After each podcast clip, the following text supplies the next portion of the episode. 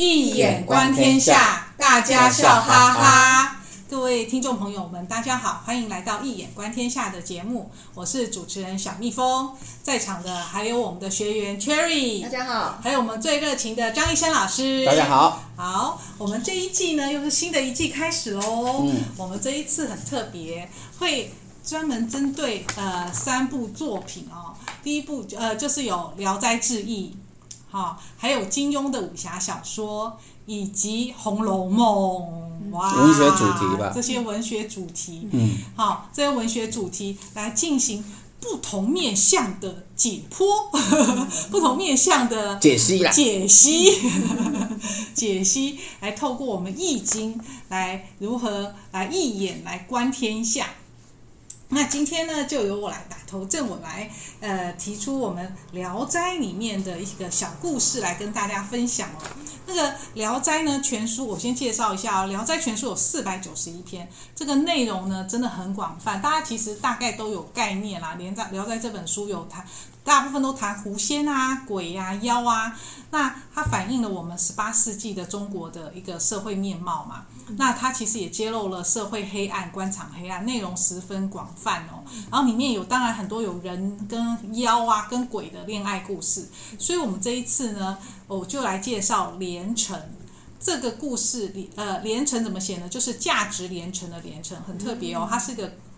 个人名对人名就是呃，故事内容男主角是乔生，那是女主角的名字吧？对，那是女聊连城是女主角的名字。嗯、然后乔呃男主角是乔生哈，哎乔生呢？外国人吗？不是，他少了人字边哈，就是乔，还姓乔。好，其实在这个呃呃聊斋里面，他们其实有些他就简单称乔生啊，他除非很重要，他可能有一些特别的意义，他就会给他名字哦。好，那可是这个主角乔生，他非常正直，他有个好朋友姓顾，他很早就姓顾的朋友很早早年就死了。可是这乔生其实经济没有很好，可是他时常接济他的妻子儿女，接济他这个朋友的眷属。那此外呢，他因为呃县令哦，他们这个当这个县的县，这个他住的这个地方的县令，因为乔生文章写得好，也对他很器重。呃，就是有雇佣他，对他对乔生也很器重。然后其实后后来县令就死在任上了，因为他的家属呢滞留在晋宁，就是这个这个晋宁县这个地方，无法返回故乡。那乔生也很感遇，也很感呃感谢这个县令对他的知遇之情。其实呢，他就变卖了自己的家产哦，因为他其实并没有很有钱，所以只好把家产卖了，然后呢买了官鸠，然后呢送这个县令还有他的家属回乡哦。哇，真的很重情重义。然后他回乡，回乡之后，那根本也没什么钱。那后来呢，有一个姓史的，当地有个姓史的举人，有个女儿，好，女主角出来了，叫连城。那她非常精于刺绣，那很也很知书达理。那史举人为了招亲嘛，哈，想说要为女儿招女婿，然后就呃拿出一幅女儿的绢绣图，征求年轻书生来就图题诗。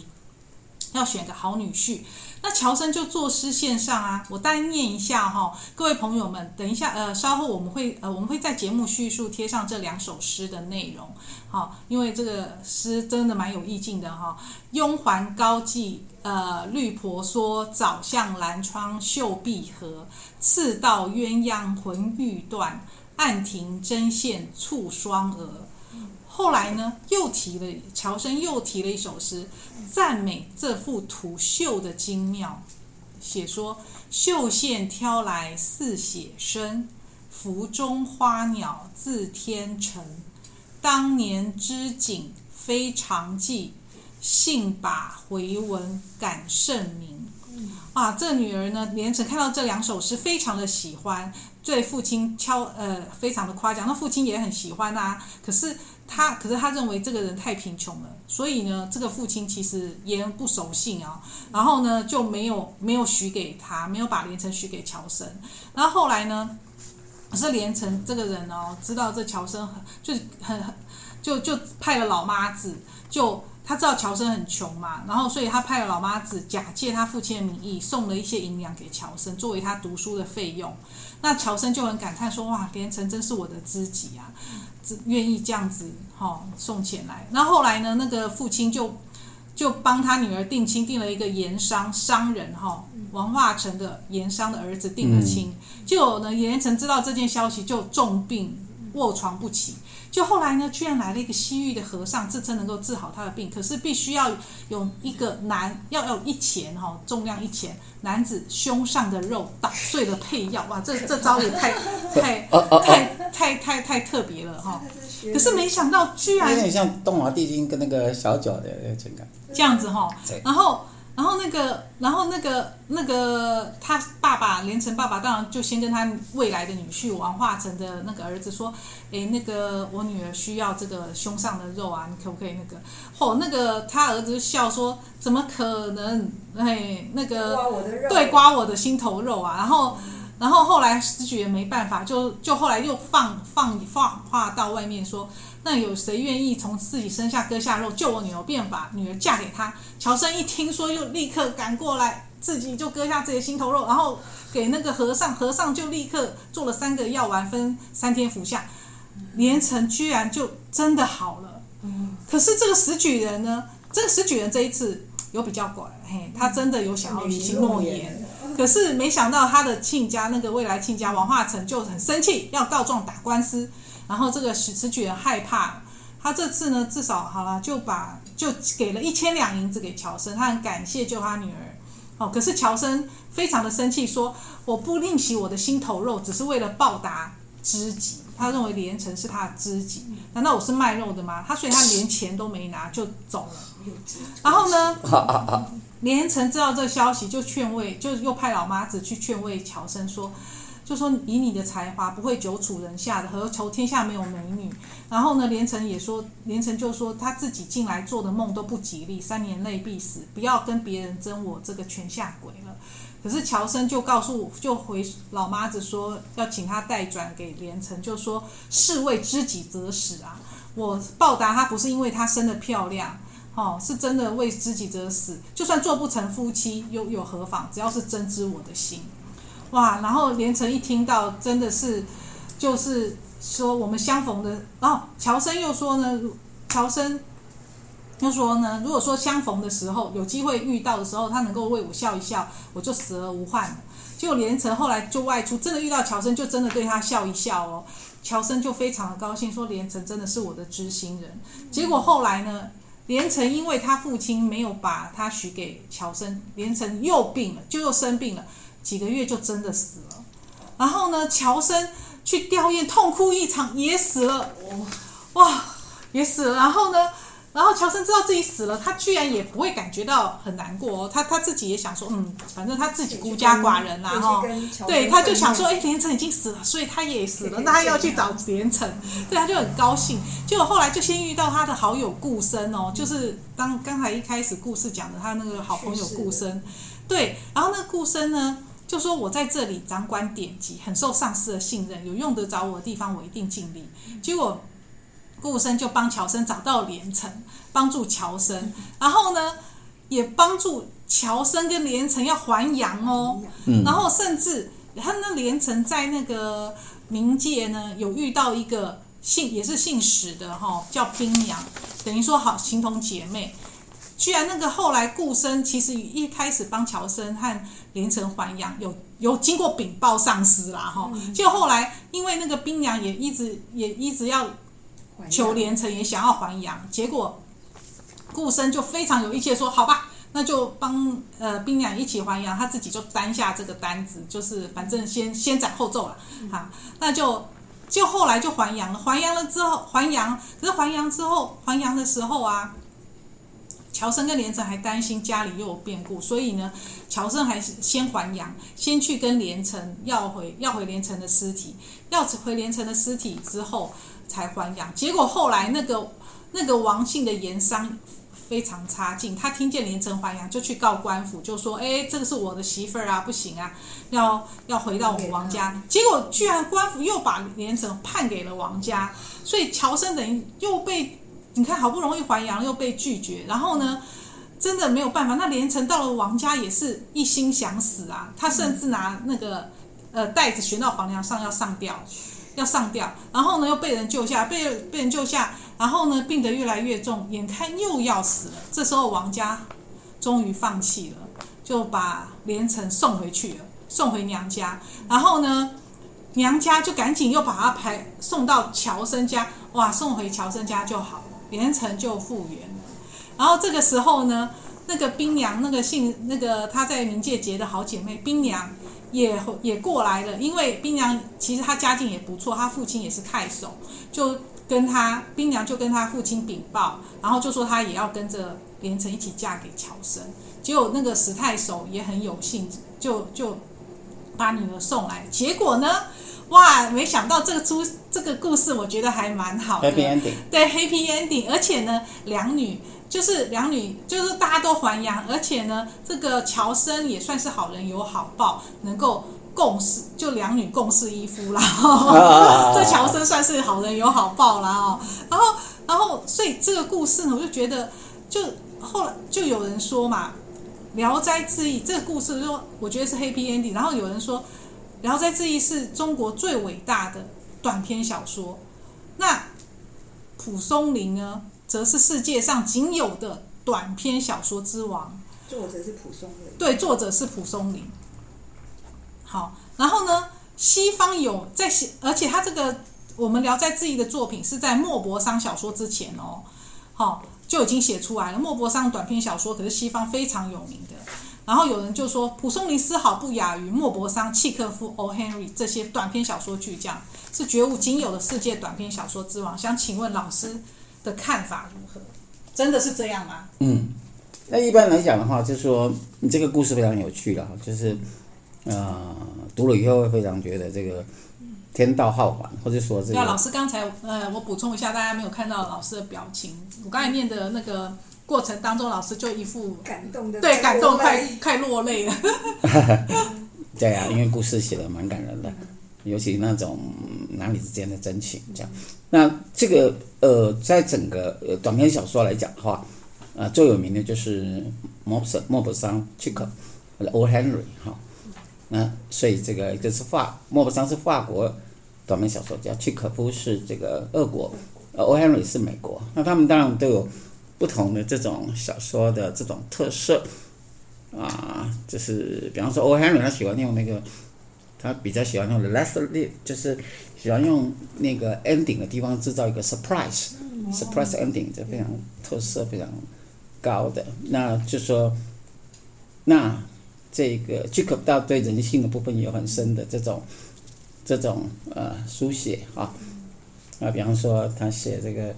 人一个人一个人人如果被受制于某一种习惯，你这这种习惯既定之后，你可能将来你可能听那个铃声，那个铃声就变成直接制约你，变成你会不由自主的受它的控制。嗯，这有一点相当是搞到这个心理学的某些的一些探索，很深的探索。那至于 Mobson，，当然其实被认为是这个啊短篇小说写的最好的，也就是全世界。我印象中都好像比较悲观。哎，对，那是因为，哎，那是个人的一个对，因为西方的这个文化，它基本上跟东方文化是不太一样，所以一个比较就是阳光向阳而生，这我们在哲学上经常讨论过。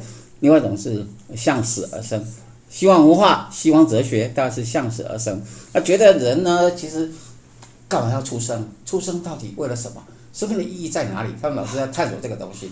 啊，哲学家会认为说，哎呀，其实人呢最好是不要出生，而如果出生了，早点死最好。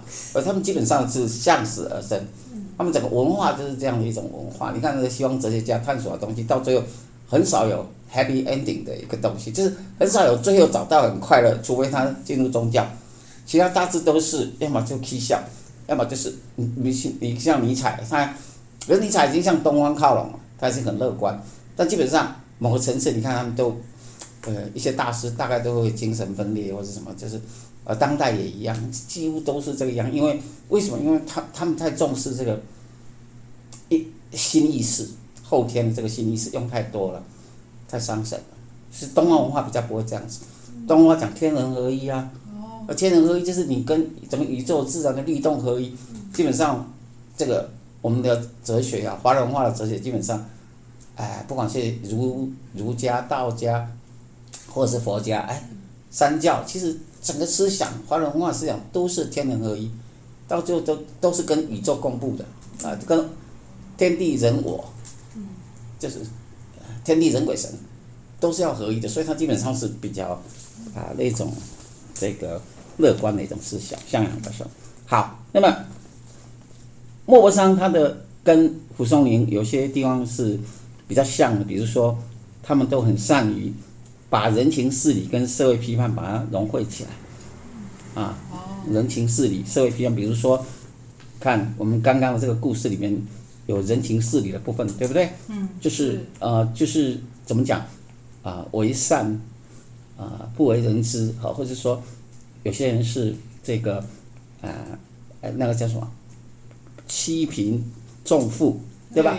这种人性，这样男主女主角的父亲不就这样吗？对啊，而且后来而是欺善怕恶，对啊，对，这些东西就是属于人性的一个呈现的部分。在小说家本身，他都有一个客观的角度书写的时候，有某个层次的探索到这个人情世理，可是他又会做社会批判，这两个兼并。那其实莫泊桑他在他的代表作是《纸房球》嘛，对，就写一个妓女有没有？但其实，在跟他一起坐在马车里的，其实那些人地位都比他高，可是。这嘴里都讲的爱国思想、爱国精神，但实际上真的遇到困境的时候，愿意献身出来去拯救，是那个大家最地位最低的那个妓女。这这是一种很高的一种，就是一种很高的 irony 反讽嘛，反批判的意思，就是所以讽刺那些上流社会的人物，看起来好像很高贵啊、端庄啊、显赫啊，但是内心其实是很自私、很厚脸皮的。那其实他的道德水准远不如低层社会的像这个爱国的妓女这样。那第第三个就是说他人物描写都栩栩如生，而他们的人物刻画 characterization 都非常的生动，非常让你 impressive 印象非常深刻。这他们同样都有类似这样的能力。而第四点就是 ending 的地方，就是小说的 ending 非常的重要啊。小说其实阅读小说的技巧，首先第一。要看他怎么 beginning，就像你看电影也一样，真正的大师都是一开头三分钟就已经把整部电影的核心思想浓缩成一个很短的序言都已经出来了。那或者是说，你看这个那个呃，写那个自然主义小说的 Thomas Hardy 哈代，他的小说一开场铺陈的，你所看到的那种描写的街景。而他写的景象就已经是要要呈现他个人的这种，呃，生命哲学，或者是正要发生的事情，他也也都把握住了。那个就是都有这种在开头的地方是很重要。另外一种就是 ending 的部分。ending 小说的 ending 为什么？因为在 ending 的地方，它可以再提出一个更高的东西。比如说我刚刚所举的那个脂肪球。呃，不是，我我我刚刚有讲 O. Henry，他最后的 surprise ending，在 surprise ending，它会是怎样？它会是一个，哎，原先你所意想不到的。比方说，它里面最后一页，这个病人呢，他看着外面的这个那个眼里的树树上的叶子，他就一直看着那个狂风暴雨啊，那个那一片叶子都没有掉落，所以他在正在养病啊。他一看，他觉得哦。那如果掉到它会死，结果都没有落，所以他病就好了。哇！他实际上那个那个是故故意用把它钉在那个地方，把它给绑在那里，它不会掉下来。最后的，当你把这个石像揭开，你会发觉哇，原来如此，surprise ending 这样。那那个是 ending 的部分，也就是说，小说的技巧在最后的地方，它会把它提升到一个更高的这超越性，也就是就好像刚刚所说的纸房球。莫泊桑，法国小说家的《纸房球》，他所写的那个 ending，你会发觉哦，你是无法想象，原来这个妓女才是。啊，当然他很有意思，他另外又安排一个人在那边高唱高唱爱国歌曲，然后来，然后跟他的哭泣，就是这个妓女的哭泣，来做一个好像的二二部曲，或者是他这个这一种啊相互的对照之下，二元对立之下，让你看到这个人性的真实性。跟反讽性是很高的技巧，可以把小说提升到另一个比较超越的这样的境界。那那，聊在这一这样子有有有这些技巧吗？什么 beginning ending？你你有办法想象原来都不能结婚的人，到最后变成花开并蒂吗？我们也是 surprise ending，不是吗？因为他刚开始多惨了，连心头肉割给别人，人家都还不会把女儿许配给你。那每一次的这个应允都被推翻，嗯，都被背叛，不是吗？嗯，所以而且他哦，OK，好，我我还没讲完，你在干什么？哦，好，所以这个就是 ending 的部分啊，所以那在 beginning 有特别吗？在生命一个是啊，你怎么那么会追？哦、其实也是这社会文明程度的测量，去去去去 measuring 的时候，在生命面前，妓女跟这个修女啊，其实他们是有同等的地位，这是他所要强调的。是这个。在。当然了，哦，就是就是在那个作品里面，可是，在蒲松龄的小说世界，我都还没开始讲了。好，是。你在急什么？我刚刚在取的，我在讲的是这个莫泊桑呀，我以他来 cover 两个之间的共通，那是要现在以蒲松龄的来提它的差异性。好，蒲松龄的小说世界里面的涵盖天地人鬼神的层面，而更广阔，它的题材的选择的更加的广阔，更具有丰富的想象力，而且男女的真爱超越生死，多感动啊！人间大爱，感天动地，所以这是这第一个特点。是不一样，那在整个题材、内容性的选择就不同。第二个，他在 ending 的部分，把整个主题开向“士为知己者死”这个主题，其实也不只是“士为知己者死”。我们原来华人都会说“你为悦己者容”，对啊。可是这这篇的故事里面是超越这个层次，是“士为知者知己者死”，那你也为知己者死。他们两个是。对对，女生也是啊，对对对，没错，那个女主角连城。我就觉得她这个名字取得很好，就价值连城。为什么你是老想到价值学商的关系？没有啊，因为因为我觉得他是呃隐喻这篇这个知己，就是说这种就是乔生其实是非常善良，他又一开始都会帮助朋友啊，对，然后后来又又这样子呃就追随为了爱情啊，哈，他真的为了知己而死。这种我觉得他好这一篇我比较看得懂的地方就是说。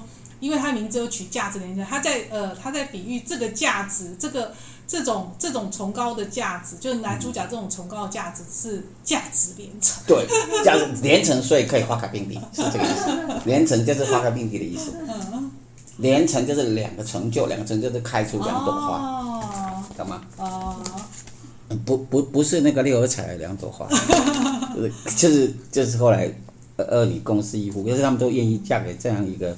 大爱大勇的男主角，这样好，所以，呃，男女主角他们不惧生死，相互为对方为爱而死，生死与共，这是怎么讲？华人还有华人的那个儒释道三家所共聚的天道好还的主题。好人有好报。对，男男主为了好友去环抱，为了好友。啊、呃，照顾那个家人，他家妻小，对这个恩情，那他的好朋友为了环抱他，对吧？对啊，两度的帮助了男主角跟女主角，跟女主角的好友还阳，嗯、最终就成就了花开并蒂，嗯、得到好人好报的结局。所以、嗯、第三点就是说，不一样，就是默默上的基调是反讽悲观，嗯、就好像他的 ending 的部分，呃。这个舍身为了所有的这些共同的这些同胞们的这个妓女，她被不耻看待，还在啜泣难过。可另外一边有人在那边高唱爱国歌曲，嗯，这个是很有技巧的反讽。而这是是悲观的，那 ending 是悲观的。可是武松林小说的基调虽然带着反讽，比方说他会去嘲讽这些。官府爱钱，或是官府的这个为恶哈，就是，啊，但是它的整体是光明，而且是乐观。嗯，这样子它不一样了，它呈现更高的一种呃文学创作的一个文本的 poetic justice，文本的 poetic justice，p o e t i c justice 诗学的正义，这是亚里士多德。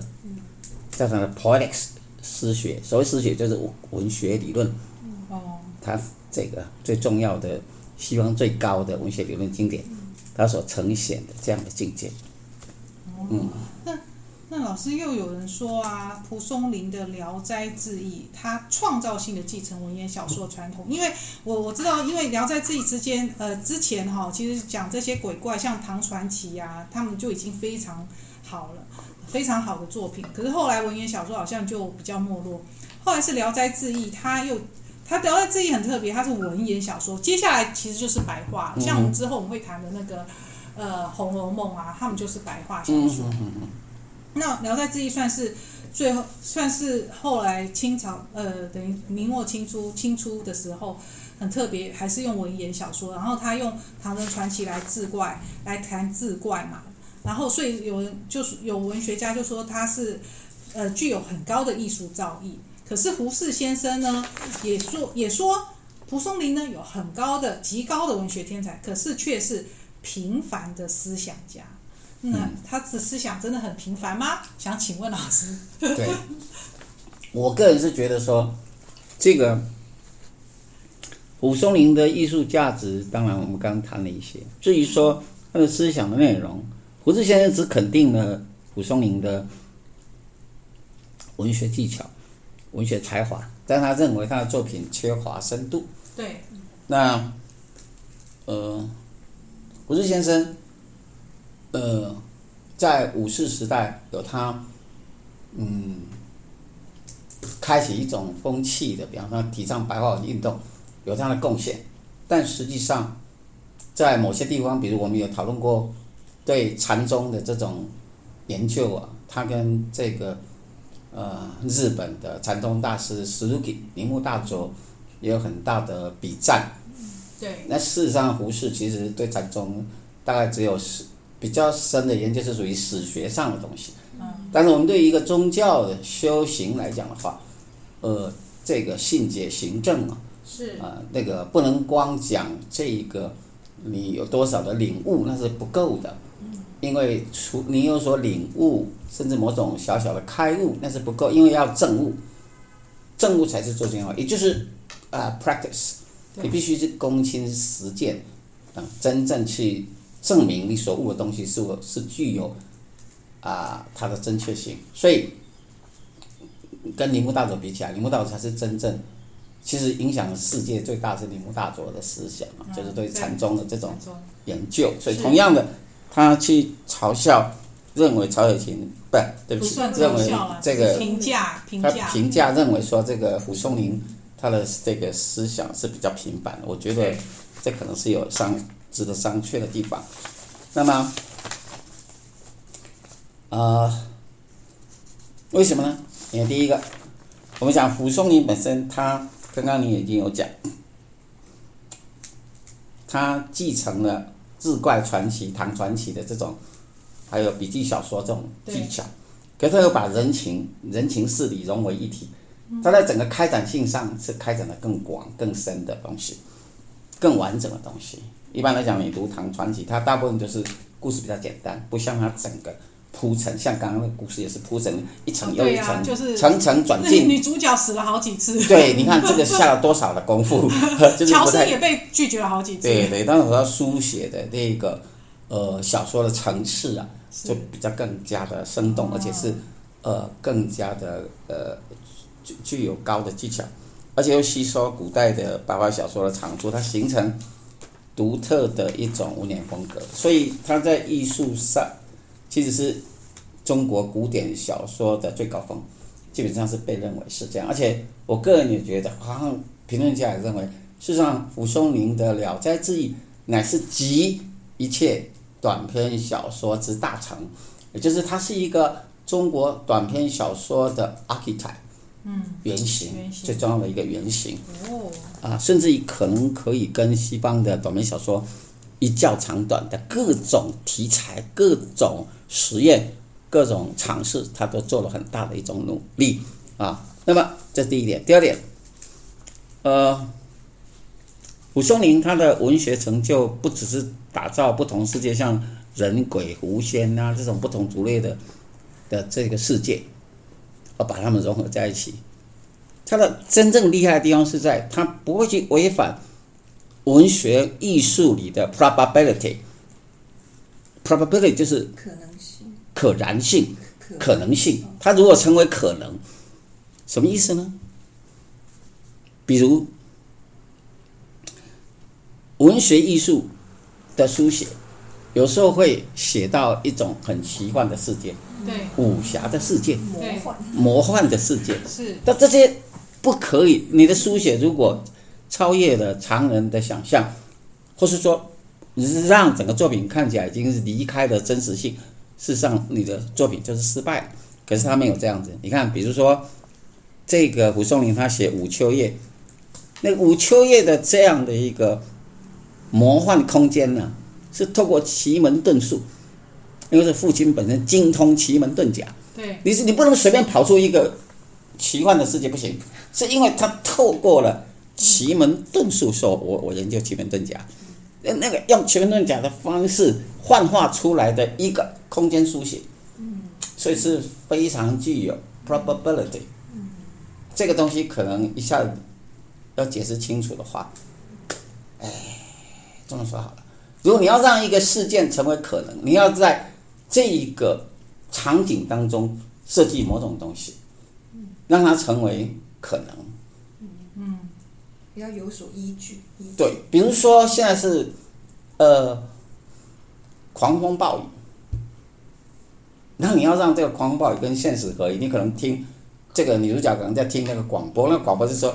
哎哎，新闻特报，哎哎，什某某台风已经开始侵袭台湾，等等，这就是说你必须铺陈，这个铺陈本身，使得你这个空间书写、空间世界成为可能，这是很重要。他在这上面是做得非常的好，或比如说像《连城》里边，他穿梭阴阳界的跨界书写，或者说像聂小倩，他所营造聂小倩的这个。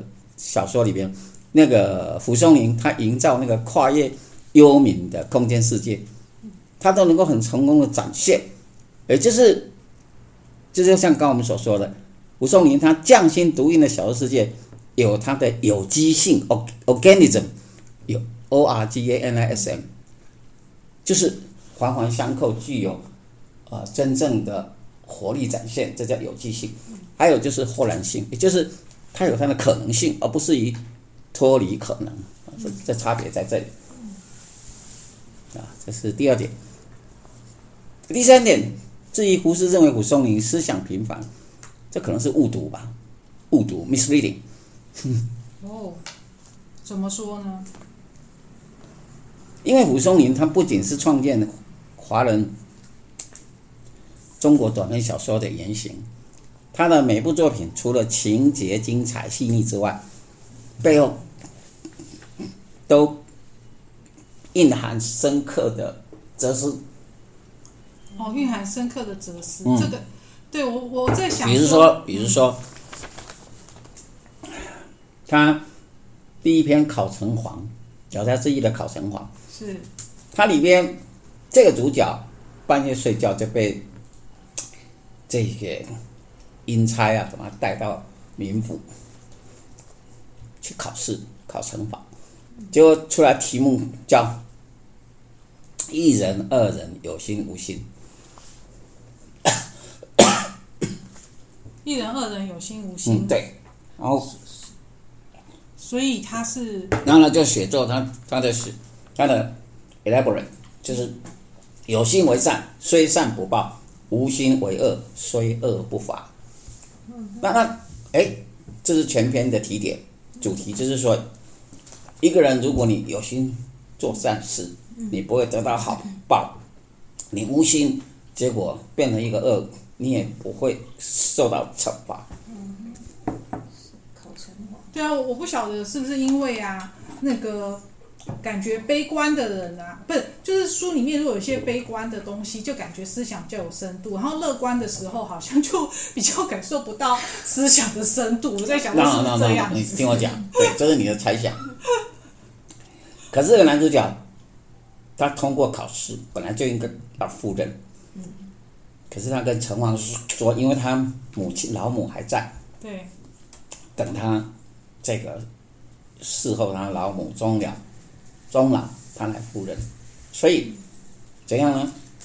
那个阎王就说好，那我就找一个来代瓜代替你，同样的跟他八字很像的附近的一个，他就说他醒来之后发觉，哎，跟他年龄很接近，然后那个的一个秀才已经走了，哦，你看先去赴任了，然后后来等他侍候他老母终老，时候他就再去赴任，所以这个故事验证他有一个深刻的主题，跟金庸也很像，他认为武功跟四功啊。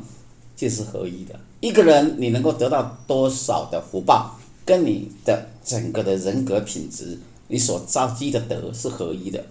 为人跟为学也是合一的一种高超境界思想的合一。所以，这是你要读到这个，就是所谓的文本叙述学 （narratology） 叙述学的一个 organism，具有有机性的这种这样的一个书写，其实是很深刻的。啊，换言之，如果从 Terry Eagleton 的 Terry Eagleton 他的 allegorical reading，就是寓言性的阅读来讲，胡松龄的每篇短篇几乎都可以读出非常深刻的哲学意涵。